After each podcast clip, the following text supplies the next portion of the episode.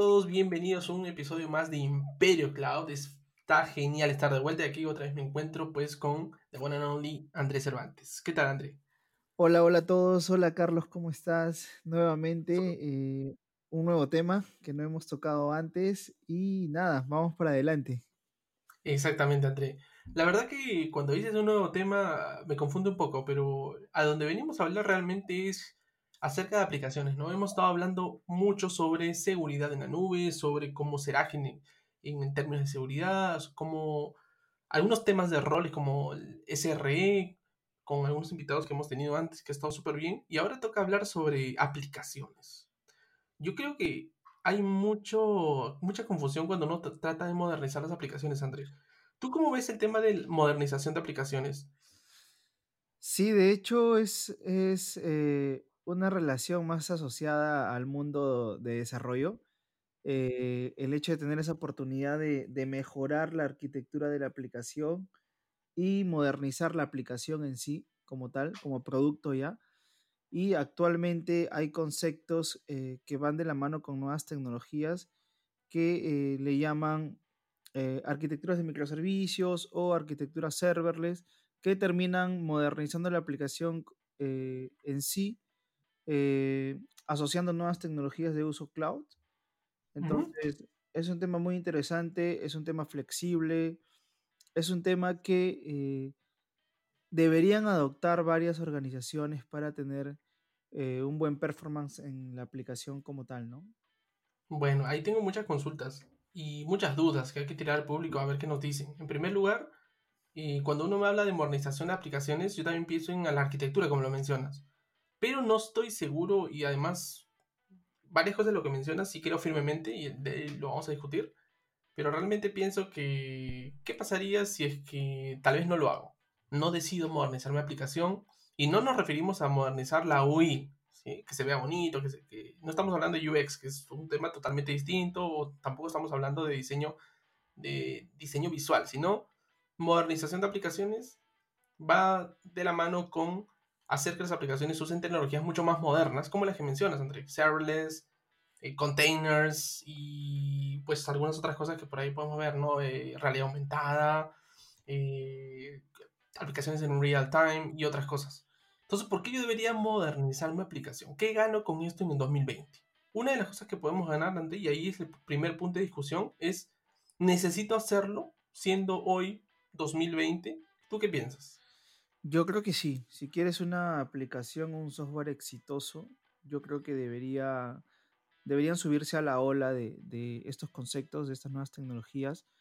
Eh, además que te va a ayudar a tener muchísima escalabilidad, te va a ayudar a desplegar nuevas funcionalidades muchísimo más rápido y eh, siento que es la mejor opción para que las compañías puedan adaptar su, su software, su aplicación web a la demanda alta que está teniendo eh, de parte de los usuarios, ¿no? Obviamente, este concepto de modernización de la aplicación va a ir muy de la mano de los requerimientos del negocio, si es que la aplicación, la página web amerita realizarlo con, eh, eh, para, no sé, para, para atender estas altas demandas de, de transacciones, de consultas, Sí, entonces, no sé, ¿tú conoces o, tal vez has visto eh, alguna tecnología o alguna casuística de la vida real que haya ayudado o sientes que eh, es preferible mantener aplicaciones con arquitecturas monolíticas? No lo sé, ¿cómo, cómo lo ves? Mm, mantener aplicaciones monolíticas en 2020, pues yo creo que hay que verlo caso a caso. Y hay que asociarlo también al, a que si esto puede tener éxito o no. De, todas maneras hay aplicaciones que todavía se mantienen de manera monolítica. Y pues aquí hablando de manera monolítica, eh, hablemos de algo en, eh, en principio. ¿Qué se te viene a la mente cuando piensas en una aplicación monolítica? Eh, cuando me hablan de monolíticos, me viene a la mente la cultura chavín de Wantar con el lanzón monolítico. Y asociándolo es una estructura eh, es una estructura nada más. Eh, es un bloque pesada de piedra. Este, entonces, asociándole a una aplicación, se podría ver, no sé qué opinas tú, pero yo lo veo como que una sola estructura donde están tus funciones, está tu base de datos, está tu logueo, está tus imágenes y no sé, entonces eh, es un solo punto de fallo, ¿no? No sé qué crees. Exactamente. Has dicho una de las cosas claves del episodio, ¿no? Que es un solo punto de fallo, un punto único de fallo. Y ese punto único de fallo hace que aún así sea súper sólido, aún así veamos que la aplicación, como tú dices, es totalmente un bloque único de piedra, no va a poder mantenerse cuando queremos escalar. ¿Y por qué necesitamos escalar? ¿No? Y hay otras preguntas que vamos a contestar. ¿Por qué queremos escalar una aplicación y a la vez escalar significa modernizarla? Pues imagínate, y una de las cosas que me preguntaste es eh, si conocí algún tipo de caso de uso específico que me permita o que me obligue a modernizar mi aplicación en la nube, en este caso hablando de Amazon Web Services. Y pues yo diría sí, alineando la tecnología que vamos a usar o que queremos usar con las necesidades del negocio, vamos a poder saber cuáles de esos objetivos estratégicos nos van a obligar o nos van a hacer que nosotros tomemos en cuenta estas nuevas tecnologías. Vamos a hablar un poco de la empresa donde tú trabajas, André, que es tal vez B89, y que nos cuentes a alto nivel algunas cosas de, de cómo están llevando esta disrupción, pero eh, uno de los, de los puntos clave de alinear la tecnología con las necesidades de negocio, por ejemplo, es el time to market. ¿no? Uno quiere comenzar a, a crear productos muy buenos y, y súper escalables, ser disruptivos a la vez, hacer, mantener esa diferenciación con la competencia, escalables, quiere decir que podamos pues tener más ventas y, si tenemos más ventas pues podemos llegar a más clientes o al revés, ¿no? Sí, ¿Cómo? Eh, atender la demanda mucho más rápido de, respecto a, al consumo que existe actualmente en Internet. Exactamente. Y cuéntame, de hecho, en, la empresa donde yo trabajo, eh, no tenemos una arquitectura monolítica, tenemos una arquitectura de microservicios asociada a servicios serverless. Eh, por ejemplo, eh, tenemos un clúster aislado de la base de datos. Usamos una base de datos que se llama TiDB y que actualmente está, está ganando muchos adeptos. Entonces siempre el hecho de innovar a nivel tecnológico eh, va de la mano de, estos conceptos, ¿no? de traer nuevas tecnologías, aplicarlas, saber cómo usarlas e ir mejorándolas en el camino. Entonces, eh, se podría decir que es tipo nuestra tecnología novedosa dentro de 89 a nivel de base de datos. Eh, Después tenemos, usamos el servicio DKS para levantar microservicios eh, a nivel de Kubernetes. Y tenemos funcionalidades diferentes, o sea, las demás funcionalidades son aisladas de todo, están independientes. Eh, y bueno, nos ayuda muchísimo a trabajar, a ver, en diferentes ambientes, hacer pases a producción mucho más rápidos, eh, mejorar una funcionalidad específica y no toda la aplicación en un solo momento. Eh, y, entonces, y así constantemente estamos, estamos trabajando, nos da mucho más rapidez para desplegar nuevas funcionalidades, nos da eh, estas alternativas de ser adaptables a la demanda, o sea, de escalar mucho más rápido. Eh, bueno, y demás configuraciones que, actualmente venimos aplicando dentro de la, aplicación que se está desarrollando en B89. Genial, André. Es impresionante lo que están haciendo realmente. Y todas estas cosas que menciona Andrés nos, sirven para poder modernizar las aplicaciones en algún momento. ¿no? Y están aplicando eh, este tipo de metodologías como para crear y lanzar un nuevo producto.